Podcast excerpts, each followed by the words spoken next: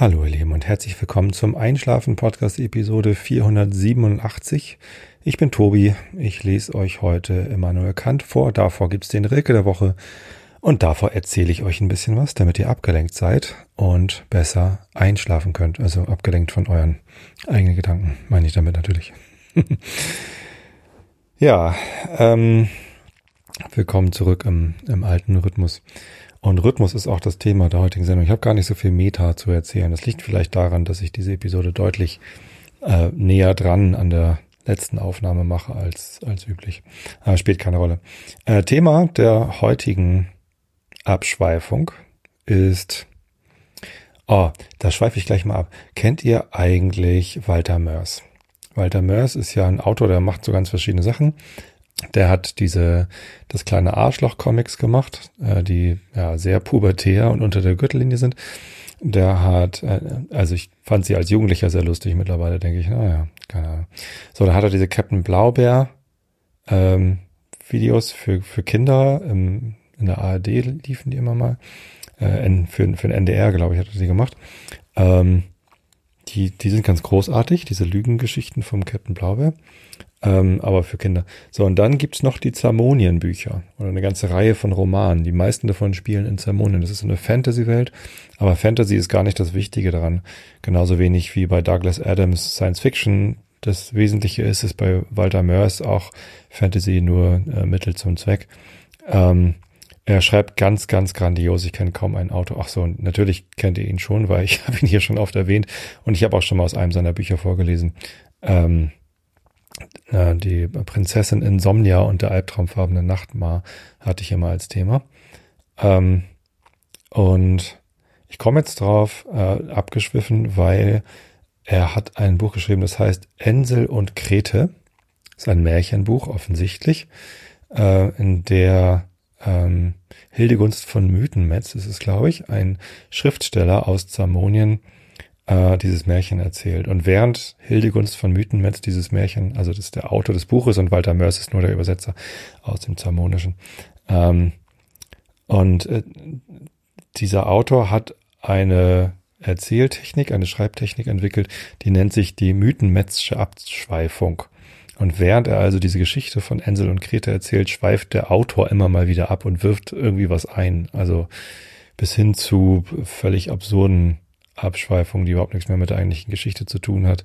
Und auch so Betrollung, dass einfach äh, zwei, drei Seiten lang nur Brumli, Brumli, Brumli da steht. das ist großartig. Ähm, Walter Mörs, äh, beziehungsweise Hildegunst von Mythenmetz ist irgendwie das, der Prototyp der Abschweifung. Ja, ähm, heute die bayerische Abschweifung. Vielleicht sollte ich das immer so nennen. Also der, der Teil, bevor ich anfange vorzulesen, ist die, die tobische Bayerische Abschweifung. Ich weiß noch nicht. Ist das gut? Ich weiß es noch nicht. Also, naja, ich erzähle euch ja immer was, damit ihr abgelenkt seid von euren eigenen Gedanken und besser einschlafen könnt. So, und heute wollte ich euch erzählen von Laufen. Und zwar im Speziellen äh, Laufen im Winter und äh, täglich oder, oder fast täglich laufen. Ich hatte ja letztes Jahr im September oder so das Thema Streak Running. Ähm, da hatte äh, Mark Maslow, mein Lieblingsfitnesscoach, na gut, ich kenne gar nicht so viele, aus Hamburg hatte was zum Thema Streakrunning gemacht in seinem Podcast und ich habe daraufhin auch mal angefangen mit diesem täglich Laufen. Äh, einfach nur, um mal äh, mir nicht täglich die Frage stellen zu müssen, gehe ich heute eigentlich laufen oder nicht, sondern diese Frage umzuwandeln in wie weit laufe ich denn heute eigentlich und wie schnell. Ähm, ja, könnt ihr nochmal nachhören, äh, ob das eine gute Idee war oder nicht. Ich habe das zu der Zeit irgendwie zwei, drei Monate durchgehalten. Und dann kam der zweite Lockdown und dann kam hier unsere Quarantäne und dann war nichts mehr mit täglich laufen.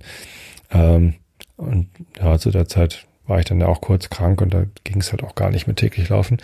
Ähm, ja, ähm, mittlerweile habe ich, also dann, ich habe dann im Dezember wieder angefangen und im Januar wieder ein bisschen mehr angefangen.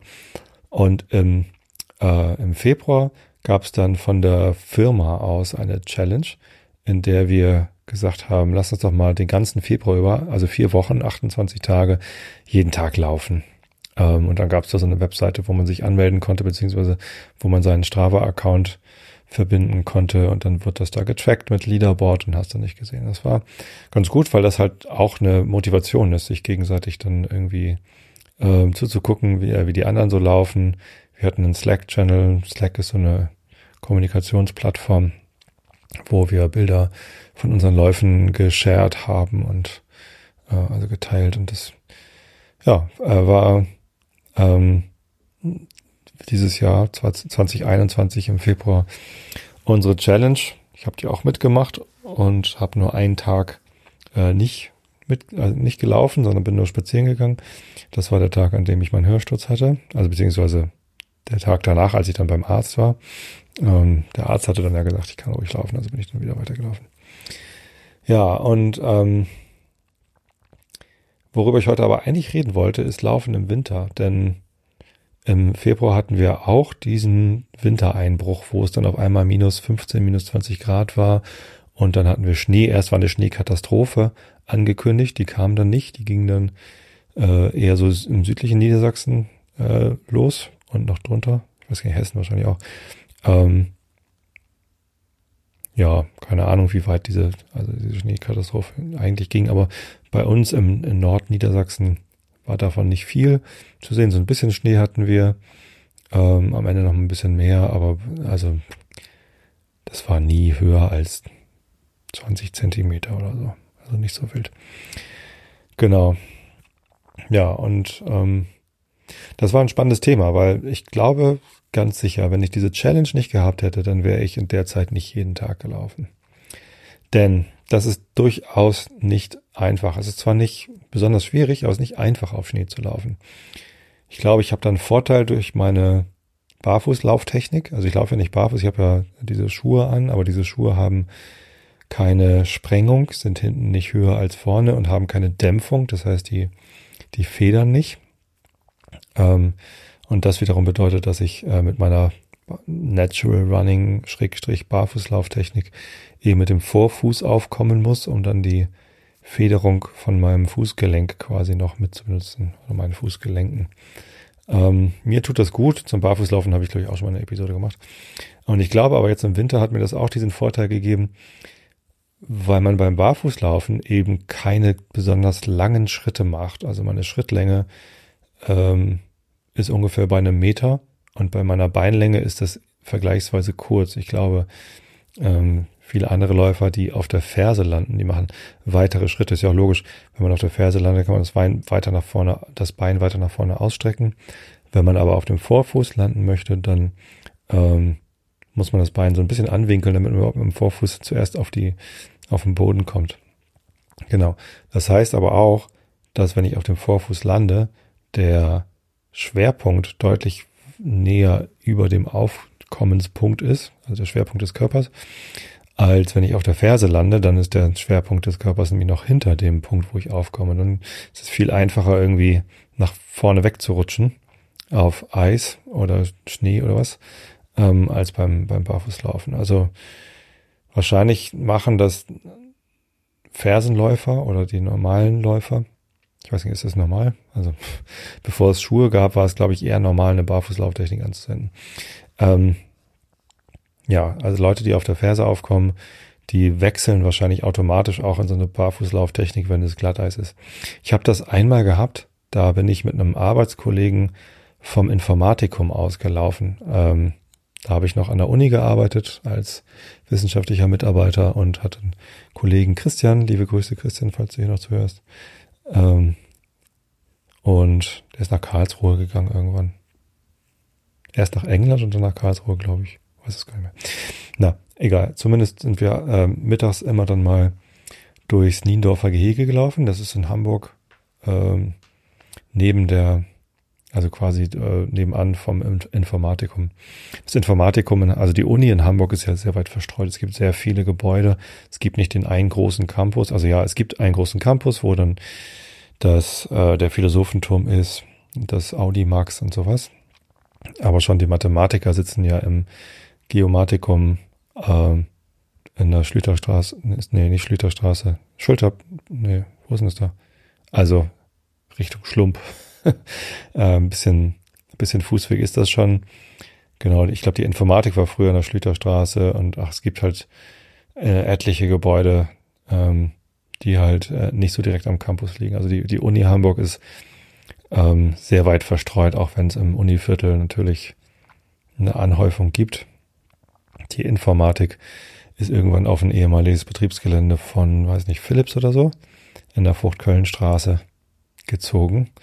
Ähm, und da gab's halt, ja, und also ein paar Räume, also ein paar kleinere Seminarräume, einen größeren Vorlesungsraum, der aber nicht groß genug war, als dass da so ein ganzes Erstsemester eine Grundlagenvorlesung haben konnte. Die waren dann weiterhin auch am Campus, ähm, also am Hauptcampus, dann im Audimax oder im ESA B, sehr schöner Hörsaal. Äh, ESA ist ja Edmund Siemers Allee und da in dem alten Hauptgebäude von der, von der Uni, da gibt's zwei sehr schöne Vorlesungssäle. Ich glaube, B ist der obere mit der Kuppel oben drin. Das war toll. Ja. Ähm, genau. So, äh, und, und ja, die kleineren Vorlesungen waren halt am, in Stelling am Informatikum und, und die ganzen Seminare und so. Und eben auch unsere Büros, als wir dann da gearbeitet haben. So, und Christian und ich sind dann immer mal laufen gegangen, ähm, durchs Niendorfer Gehege und das war ganz herrlich. Und duschen konnten wir dann in der Virologie. Äh, Virologie ist, ist auch dort, äh, ist ja jetzt in aller Munde. Damals haben wir uns keine Gedanken gemacht, ob wir uns mit SARS-CoV-2 anstecken können oder nicht. Aber da waren immer so lustige Biohazard-Aufkleber auf den Türen. Und trotzdem rein. Und haben da geduscht. Jetzt im Nachhinein wird mir schon eher ein bisschen mulmig dabei, warum wir das wohl gemacht haben. Naja, aber damals ist nichts passiert. Ähm, sonst hätten wir den Schlüssel ja auch gar nicht bekommen wenn das, wenn das gefährlich gewesen wäre. Ja, und einmal sind wir durchs Niendorfer Gehege gelaufen und da war Blitzeis. Also da hat es dann, äh, es war sehr kalt und da hat es geregnet und dann hat es gefroren und auf den Wegen und durch das Niendorfer Gehege, da führen halt nur so Fußwege, war halt eine, eine reine Eisfläche. Und ich weiß noch, wie wir da gelaufen sind, eher so mit so Trippelschritten. Ähm, aber wir wollten unbedingt laufen und dann haben wir das gemacht. Und als wir dann äh, fertig waren am nächsten Tag, taten uns dermaßen die Waden weh, weil wir halt so viel mit den Füßen ausgeglichen haben. Das war ganz furchtbar. Und wahrscheinlich, ähm, ja, genau, also als ich angefangen habe mit Barfußlaufen, da taten mir auch die Waden weh, weil man halt sehr viel mit den Waden äh, arbeitet beim Barfußlaufen. Genau, also das ist schon mal ein Vorteil, den ich hatte. Trotzdem ähm, muss man natürlich bei Schnee und Eis besonders aufpassen. Also was dieses Jahr im Februar für mich eine, eine große Herausforderung war, waren die Pfützen, die unter Schnee lagen. Also das, das war teilweise dann doch wieder so angeschmolzen. Und dann äh, ist man da längs gelaufen, hat es nicht gesehen, weil ein bisschen Schnee und Eis drüber war, aber dann war man doch irgendwie in der Pfütze drin. Und dann hat man nasse Füße gekriegt und so. Das war so ein bisschen sehr, sehr doof. Außerdem ist ja natürlich, wenn es Tauwetter gibt, ähm, und man auch noch auf einem Fußweg neben der Straße längs läuft und das, äh, das Kehrauto dann die, die Schneemengen von der Straße einfach auf den Fußweg schiebt und dann liegt da halt so eine undefinierbare Masse an Schnee und Matsch und oh, es ist furchtbar. Da längs zu laufen, das ist, also man muss wirklich hochkonzentriert laufen im Winter, wenn Schnee liegt, sonst bricht man sich die Haxen. Das ist nicht gut. Andererseits fand ich das auch wiederum ganz ähm, meditativ, weil sonst ähm, höre ich mir auch gerne mal einen Podcast an beim Laufen oder bin mit meinen Gedanken sonst wo und eben nicht bei meinen Knochen und nicht bei meinen Füßen und passe nur so leidlich auf, wo ich eigentlich hintrete. Das ist auch schön, wenn beim Laufen so die Gedanken fließen, aber wenn man wenn man sich so fokussiert auf die Schwierigkeit beim Laufen, dann ist man halt voll bei der Sache und nicht abgelenkt und das ist auch gut. Also das, das hat mir auch sehr, sehr gut gefallen. Das war zwar auch mental dann wieder anstrengend, aber es war eine gute Fokussierungsübung. Ja.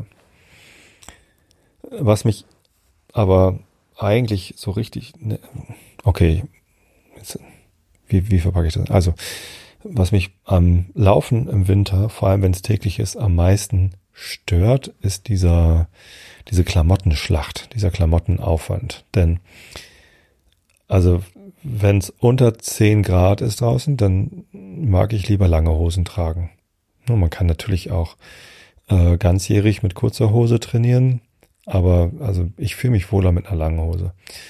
Und obenrum ähm, möchte ich dann auch einen langen Ärmel haben. Also ich habe zwar, ich habe so eine schöne FC St. Pauli Trainingsjacke, äh, die ist super zum Laufen. Ich weiß gar nicht, wann es die gab. Vor drei, vier Jahren habe ich die gekauft. Und dann gab es sie im Angebot und die ist, die ist fantastisch. Also die trage ich total gerne und, und oft. Eigentlich immer. Ich habe noch eine andere, die trage ich aber nicht so gern. Sitzt irgendwie nicht so gut. So. Ähm, und dann halt noch was drunter. Und wenn es dann unter null Grad ist, habe ich auch zwei Lagen drunter. Ich habe so zwei ähm, Merino-Woll-Langarm-Shirts von Icebreaker. Ähm, eins in 200 und eins in 240 oder 60 oder so, also recht, richtig dick. Und wenn es dann minus 15 war, dann ziehe ich halt das 260er an und laufe ein bisschen schneller, damit mir warm genug wird sozusagen. Ähm, ja, aber unter Null habe ich meistens drei Lagen an. Also einen, einen Woll-Unterzieh-Shirt, da drüber so ein, so ein Funktionsshirt, das hat dann auch meistens lange Arme und darüber dann die Jacke. Ähm, außerdem braucht man äh, Loop-Schals oder Buffs oder wie man auch mal die nennt. Ich habe da auch verschiedene Ausführungen von verschiedenen Herstellern. Ähm, und zwar ein oder zwei für den Hals. Und ich habe auch immer noch einen auf dem Kopf. Also ich habe natürlich auch Laufmützen irgendwie. Da sind meine aber sehr dünn. Und wenn es richtig kalt ist, also unter Null, dann nehme ich noch so einen Loopschal und ziehe mir den über, über den Kopf, über die Stirn, mach dann oben einmal, dreh's, verdreh's ein bisschen und zieh dann die, die lange Seite auch noch über den Kopf und habe quasi so ein Stirnband. Man könnte natürlich auch einfach ein Stirnband nehmen, aber ich habe einfach so einen Haufen von diesen Dupe-Schals und benutze die sowohl für den Hals als auch für die für den Kopf. Wenn man es richtig verdreht oben, dann kann man da auch eine Mütze draus formen.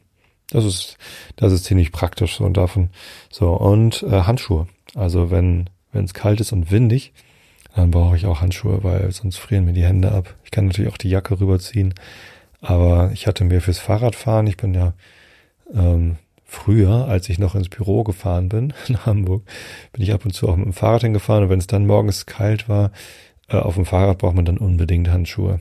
Und da habe ich äh, ja so, so Fahrradhandschuhe. Ich habe relativ große Hände. Ich musste einfach gucken, welche welche gibt's denn mal an besonders groß. Da ist halt wichtig, dass die winddicht sind. Also die mussten gar nicht so doll gefüttert sein.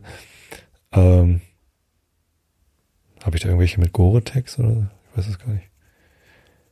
Ja. Irgendwas winddichtes habe ich da. Ähm, und die sind dann auch nochmal ganz gut. Ja.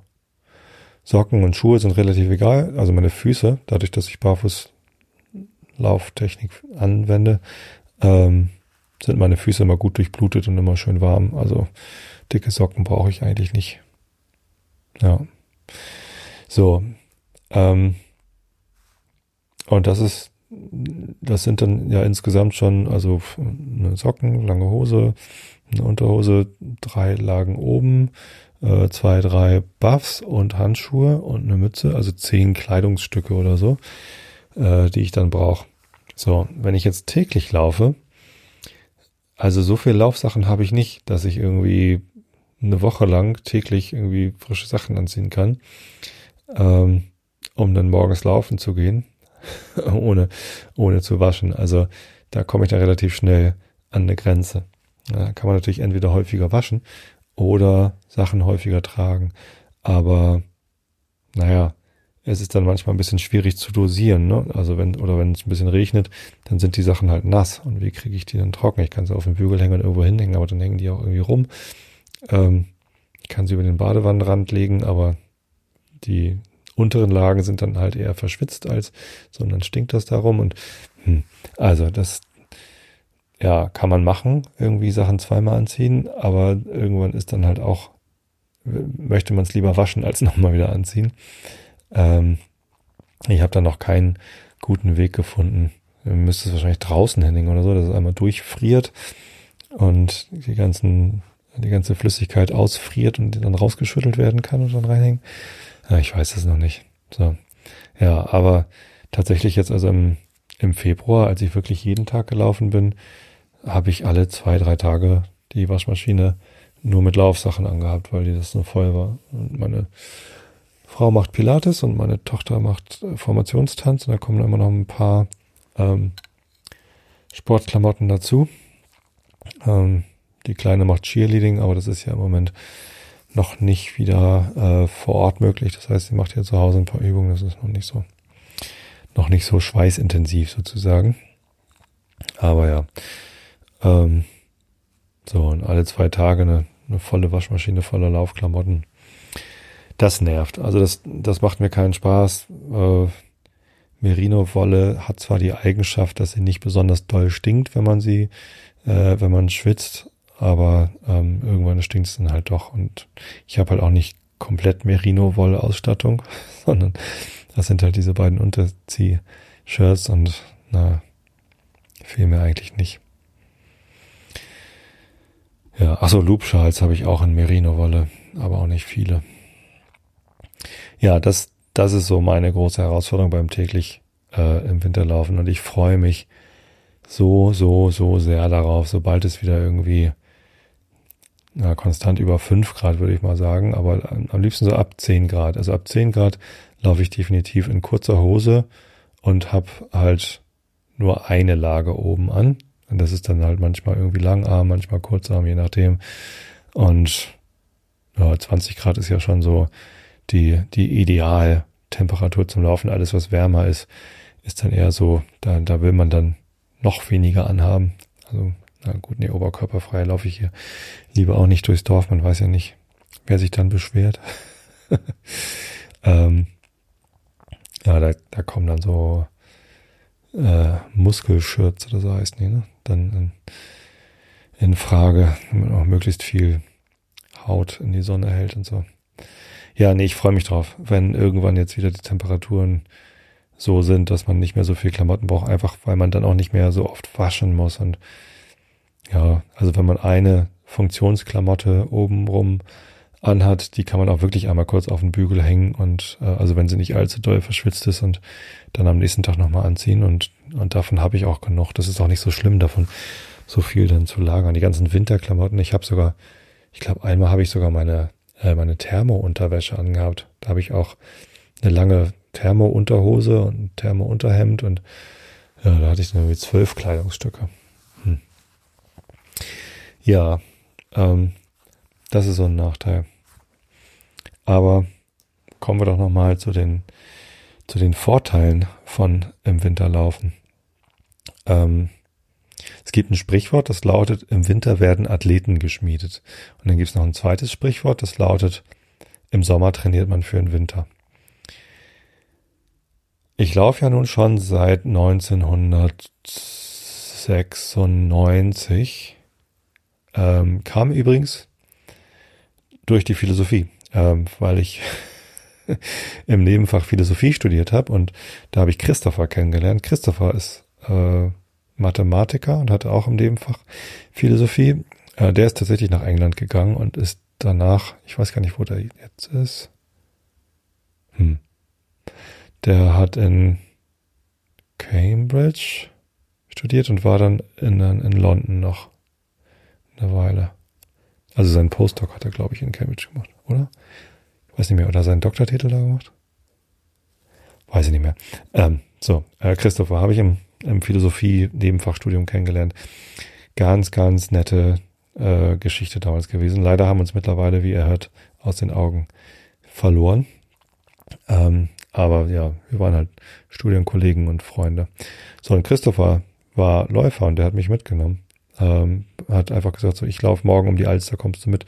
So, und dann ja, äh, bin ich halt mitgelaufen. Das war 1996, damit habe ich angefangen zu laufen. Und dann bin ich zum Arzt und habe ihn gefragt, hier, äh, ich habe äh, angefangen zu laufen, ich wollte mich mal untersuchen lassen, hier Orthopäde, äh, ob meine Beine, weil ich ja so groß bin, ob das überhaupt alles dazu geeignet ist. Und der guckt mich an und untersucht hier ein bisschen und sagt so, ist doch alles in Ordnung, mach doch einfach. Äh, gefragt, was ich denn sonst so für Sportarten gemacht hätte. Dann habe ich ihm das aufgezählt in meiner Kindheit und keine Ahnung, als Jugendlicher habe ich dann ja Jiu-Jitsu gemacht, also als Kind Fußball und dann Tischtennis und Handball habe ich zweieinhalb Jahre gespielt und dann Jiu-Jitsu und dann ähm, was habe ich denn noch gemacht? Ja, weiß ich nicht. So Tennis habe ich noch mal eine Zeit lang gespielt. Aber auch nur ein Jahr. Der Verein war doof.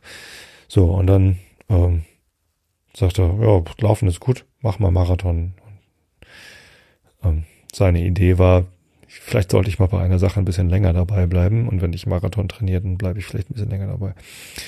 Ja, hat gefruchtet, habe ich dann gemacht. Ähm, Okay, das heißt, es muss schon durchaus irgendwie 97, 98 gewesen sein, als ich angefangen habe, weil zweieinhalb Jahre später, 2001, bin ich dann meinen ersten Marathon gelaufen in Hamburg und ein halbes Jahr später meinen zweiten in Berlin und seitdem nicht mehr. Also 2001 bin ich zweimal Marathon gelaufen und seitdem nicht mehr. Und ich bin immer, ich habe immer, immer, immer Pausen gemacht im Winter.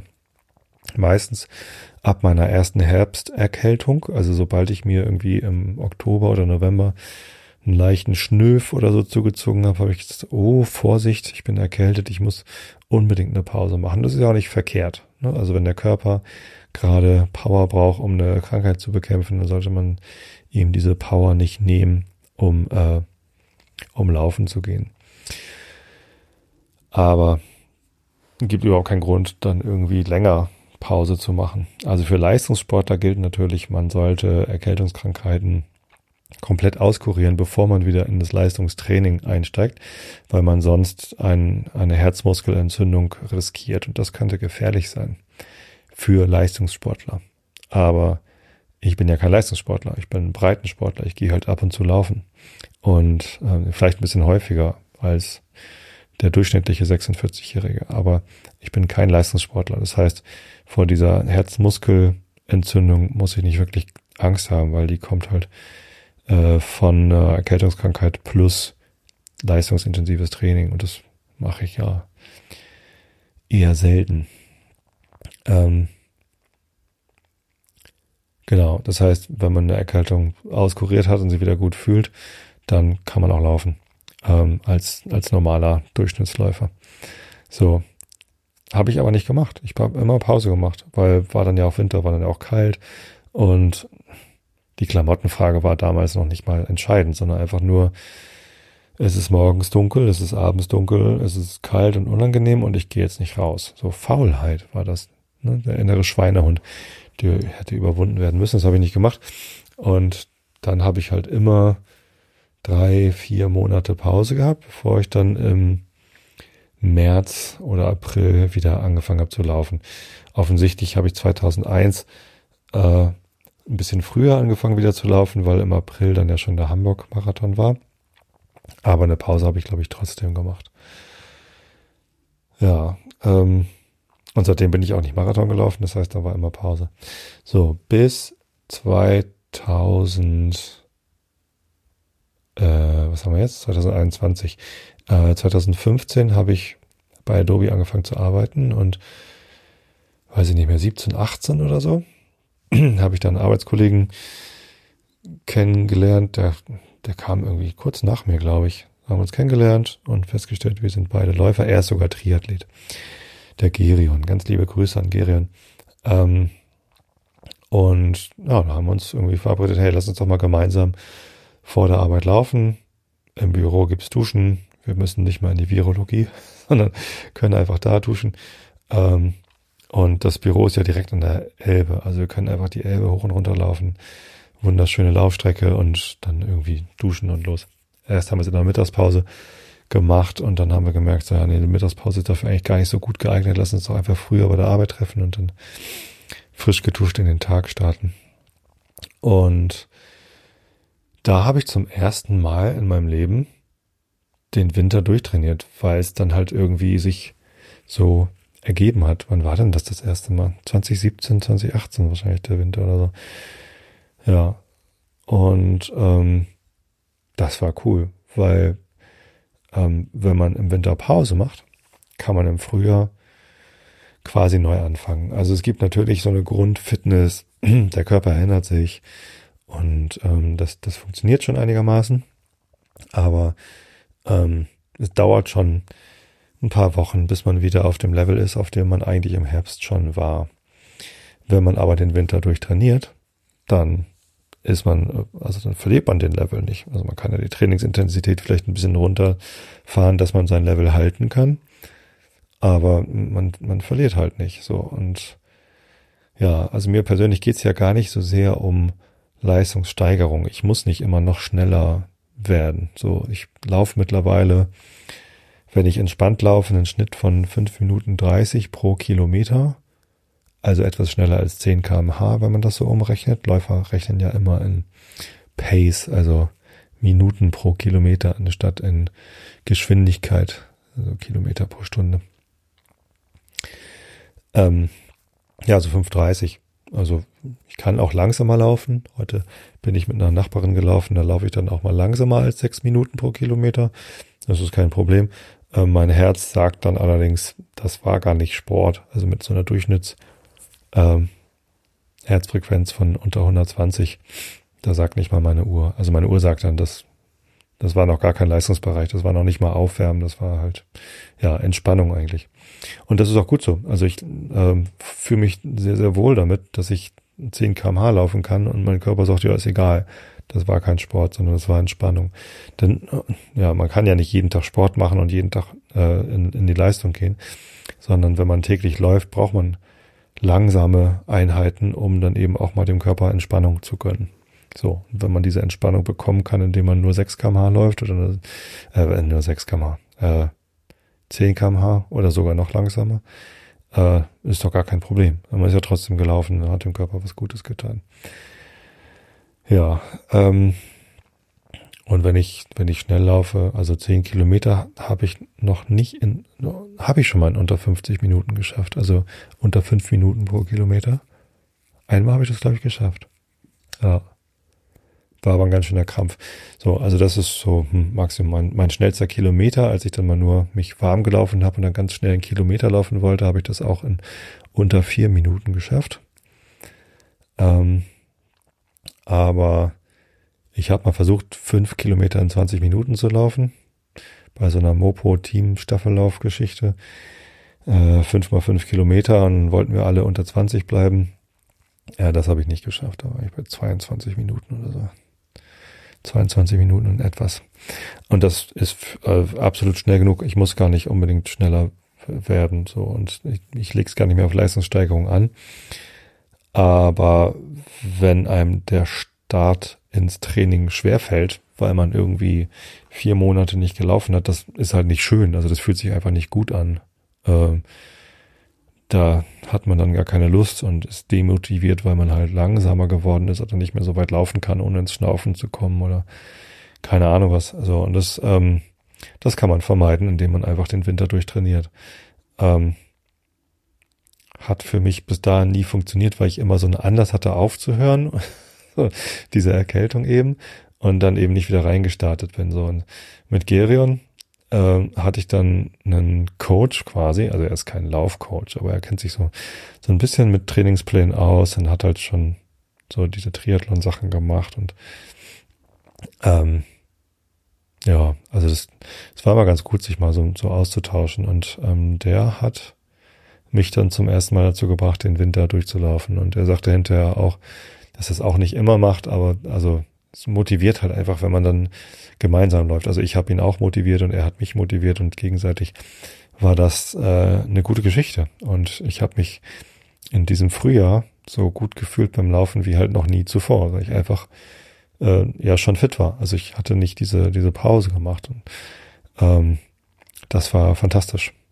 Ja, das war richtig gut und seitdem ähm, mache ich das immer. Ich habe dann ja 2018 habe ich mein, das erste Mal 1000 Kilometer in einem Jahr gemacht und das ging auch nur, weil ich im Januar schon angefangen hatte und nicht irgendwie dann von März oder April bis Oktober die 1000 Kilometer sammeln wollte. Genau, das war, glaube ich, auch ein Zusammenhang. Ja, klingt jetzt so, als hätten wir 2017 angefangen, gemeinsam zu laufen. Also bei 2018, bei den 1000 Kilometern war er dabei.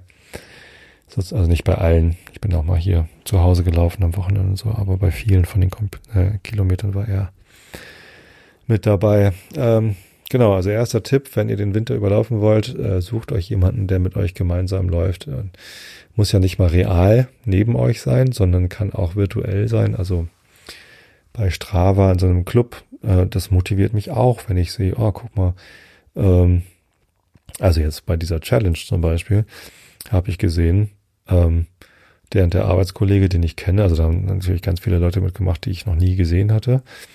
Die habe ich dann über dieses Laufen da kennengelernt, aber das war dann nett, aber also da, da war dann kein kompetitiver Gedanke dabei.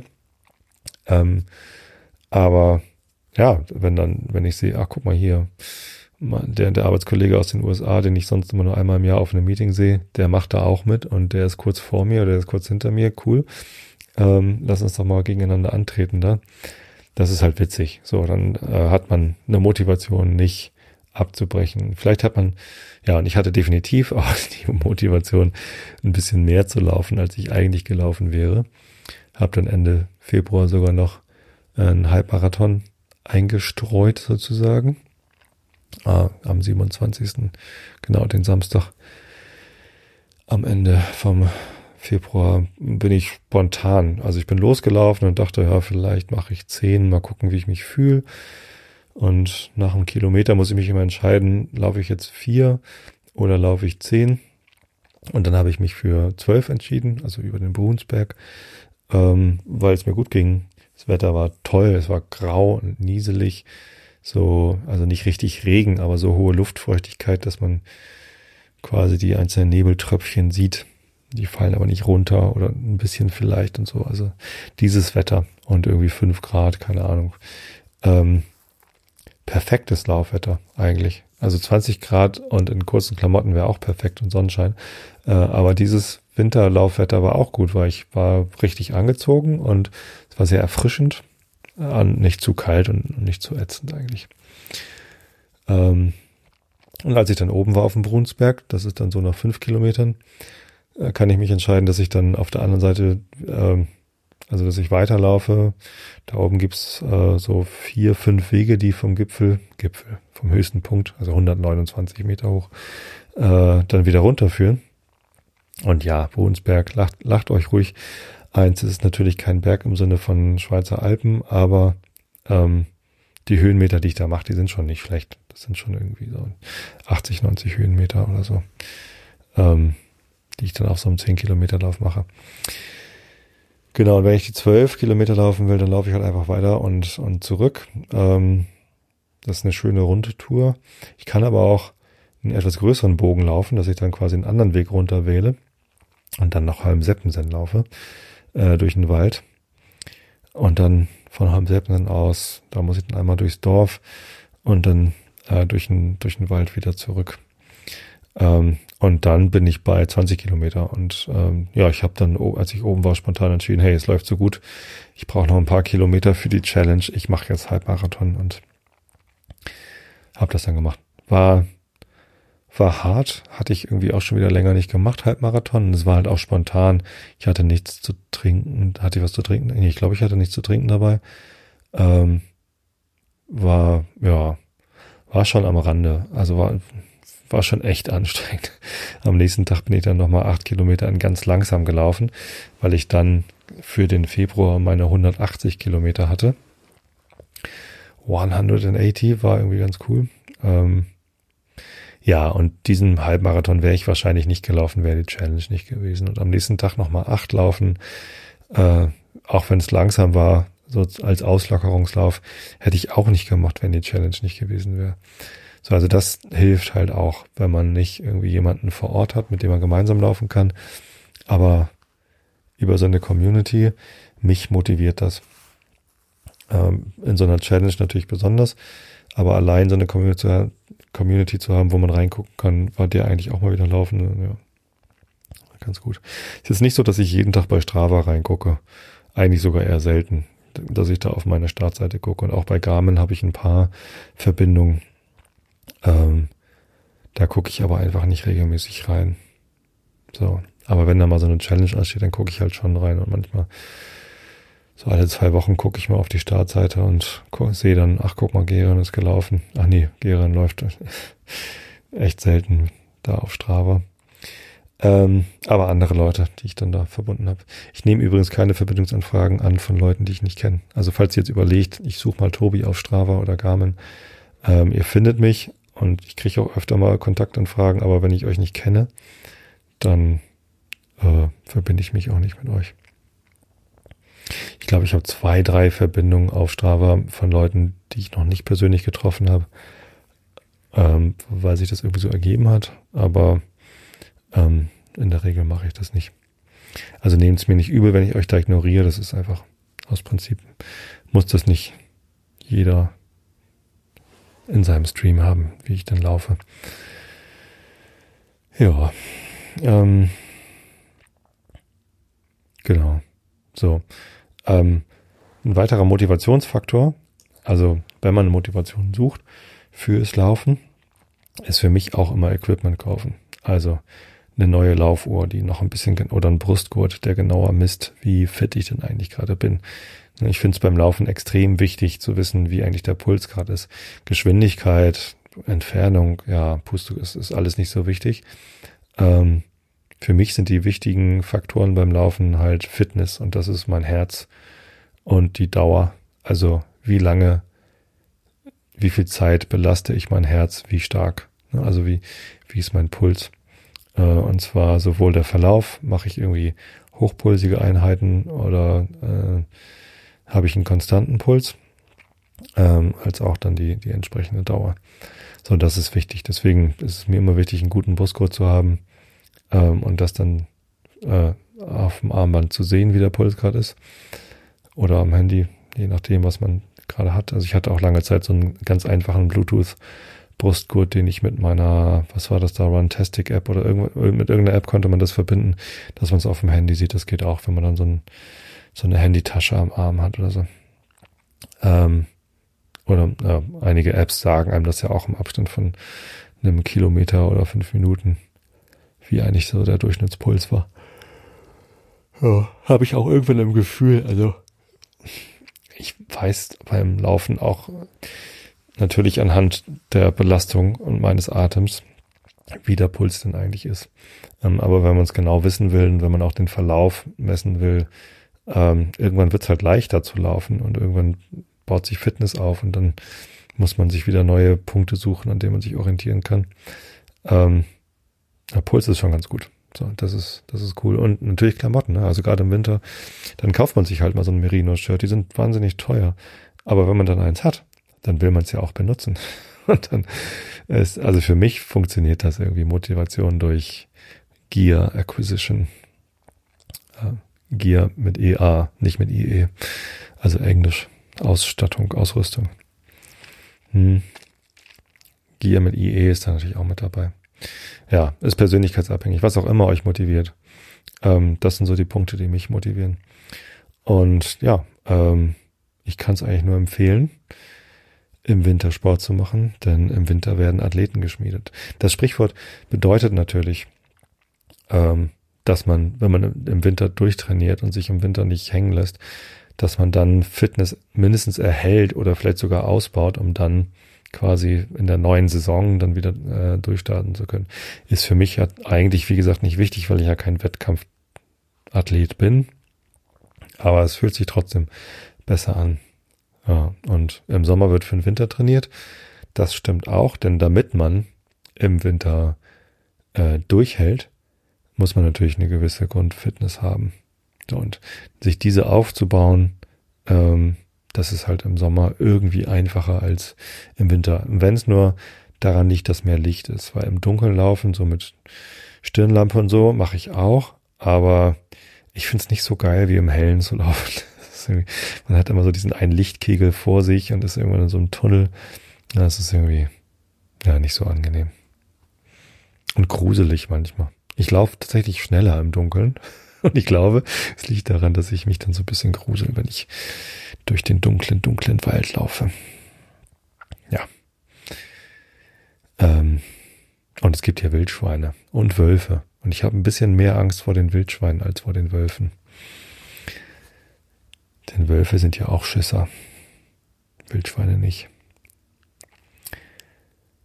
Ja, so viel zum Laufen im Winter. Ähm, würde ich sagen, kommen wir zum Rilke der Woche. Und der Herr Rilke hat es endlich geschafft, dass ich sein Stundenbuch zu Ende lese. Und heute kommt der letzte Teil vom Stundenbuch. Wir sind bei Position 1447, 21 Prozent. Dann aber lösten seine, seines Liedes Pollen sich leise los aus seinem roten Mund und trieben träumend zu den Liebevollen und fielen in die offenen Korollen und sanken langsam auf den Blütengrund.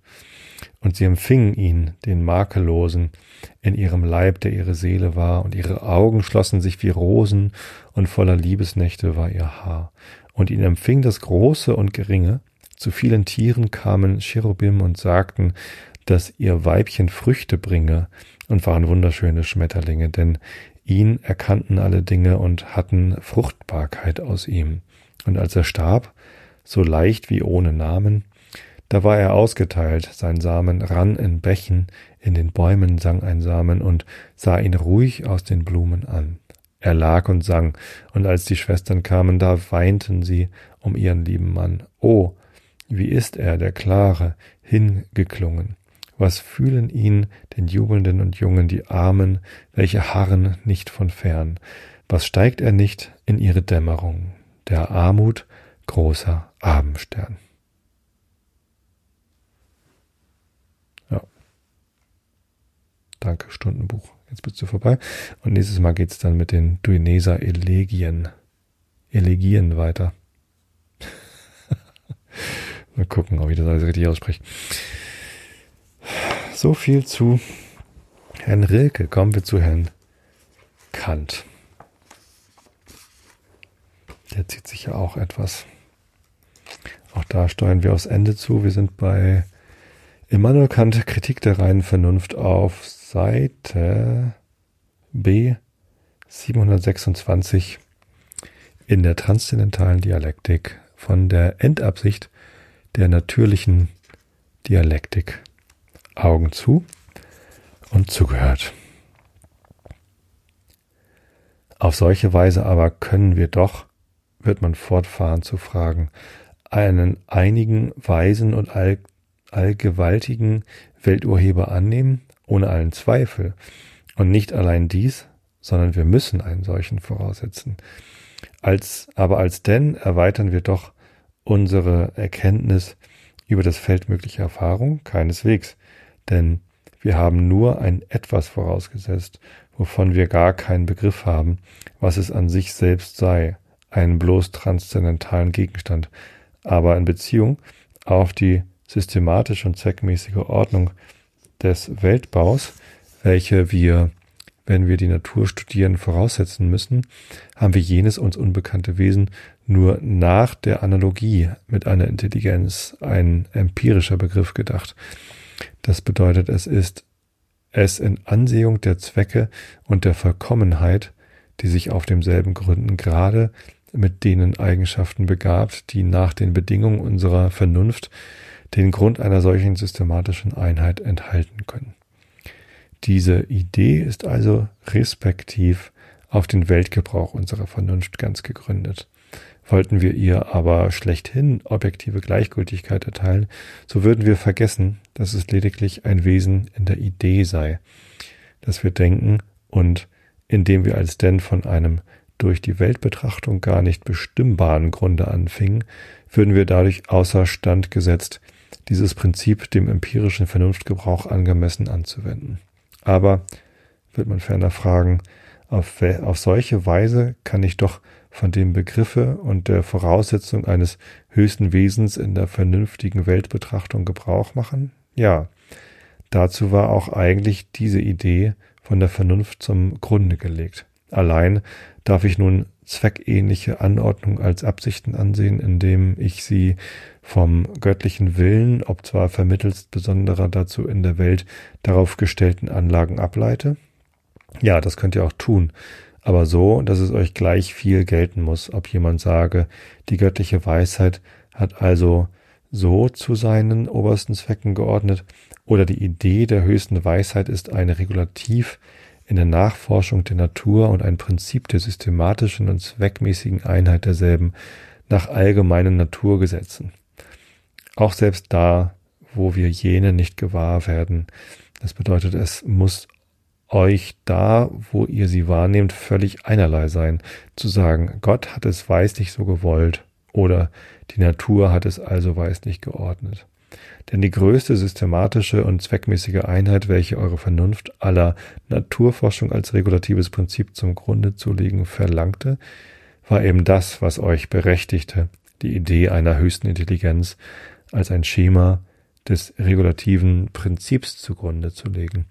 Und so viel ihr nun nach demselben zweckmäßigen in der Welt antrefft, so viel habt ihr Bestätigung der Rechtmäßigkeit eurer Idee, da aber gedachtes Prinzip nichts anderes zur Absicht hatte, als notwendige und größtmögliche Natureinheit zu suchen, so werden wir diese zwar so weit wir, als wir sie erreichen, der Idee eines höchsten Wesens zu danken haben, können aber die allgemeinen Gesetze der Natur, als in Absicht auf welche die Idee nur zum Grunde gelegt wurde, ohne mit uns selbst in Widerspruch zu geraten, nicht vorbeigehen, um diese Zweckmäßigkeit der Natur als zufällig und hyperphysisch ihrem Ursprunge nach anzusehen, weil wir nicht berechtigt waren, ein Wesen über der Natur von der gedachten Eigenschaft anzunehmen, sondern nur die Idee desselben zum Grunde zu legen, um nach der Analogie einer Kausalbestimmung der Erscheinung als systematisch untereinander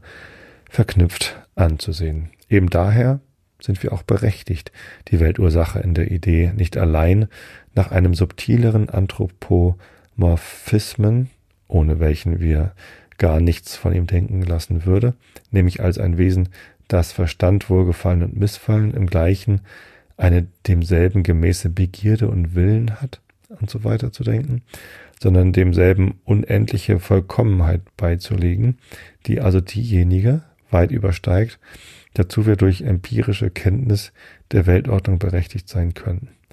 Denn das, Regulativ, denn das regulative Gesetz der systematischen Einheit will, dass wir die Natur so studieren sollen, als ob allenthalben ins Unendliche systematische und zweckmäßige Einheit bei der größtmöglichen Mannigfaltigkeit angetroffen würde.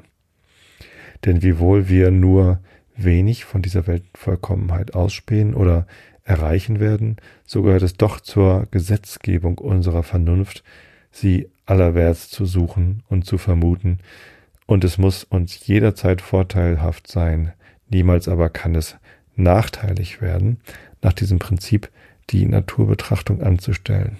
Es ist aber unter dieser Vorstellung der zum Grunde gelegten Idee eines höchsten Urhebers auch klar, dass ich nicht das Dasein und die Kenntnis eines solchen Wesens, sondern nur die Idee desselben zum Grunde lege. Ups. Ähm, muss man eben, ja. So. Und also eigentlich nichts von diesem Wesen, sondern bloß von der Idee desselben, das bedeutet von der Natur der Dinge der Welt, nach einer solchen Idee ableite. Auch scheint ein gewisses, ob zwar unentwickeltes Bewusstsein des echten Gebrauchs dieser dieses unseren Vernunftbegriffs die bescheidene und billige Sprache der Philosophie aller Zeiten veranlasst zu haben, da sie von der Weisheit und Vorsorge der Natur und der göttlichen Weisheit als gleichbedeutenden Ausdrücken reden, ja den ersteren Ausdruck, solange es um bloß spekulative Vernunft zu tun ist, vorzuziehen, vorziehen, weil er die Anmaßung einer größeren Behauptung als die ist, wozu wir befugt sind, zurückhält und zugleich die Vernunft auf ihr eigentümliches Feld, die Natur, zurückweiset. So enthält die reine Vernunft, die uns anfangs nichts Geringeres als Erweiterung der Kenntnisse über alle Grenzen der Erfahrung zu versprechen schiene, wenn wir sie recht verstehen, nichts als regulative Prinzipien, die zwar größere Einheit gebieten, als der empirische Verstandesgebrauch erreichen kann, aber eben dadurch, dass sie das Ziel der Annäherung desselben so weit hinausrücken, die Zusammenstimmung desselben mit sich selbst durch systematische Einheit zum höchsten Grade bringen, wenn man sie aber missversteht und sie für konstitutive Prinzipien transzendenter Erkenntnisse hält, durch einen zwar glänzenden, aber trügerischen Schein, äh, trüglichen Schein, Überredung und eingebildetes Wissen, hiermit aber ewige Widersprüche und Streitigkeiten hervorbringt. Ja, da seid ihr gewarnt. Also, in diesem Sinne, hinfort mit den trügerischen Gewissheiten. Geht lieber laufen, auch im Winter, auch wenn der Winter jetzt vorbei ist. Im nächsten Winter, also er ist noch nicht vorbei, noch ist ganz schön kalt. Gestern hat es geschneit hier. Ähm, ja, ähm, nutzt den Sommer und bereitet euch auf den Winter vor. Und vielleicht lauft ihr ja im nächsten Winter durch. Ähm, und wenn auch nicht, vielleicht ist Laufen gar nichts für euch. Ich wünsche euch ganz viel Gesundheit. Ich wünsche euch ausreichend viel Schlaf, um die Gesundheit zu erhalten. Ich habe euch alle lieb. Bis zum nächsten Mal. Gute Nacht.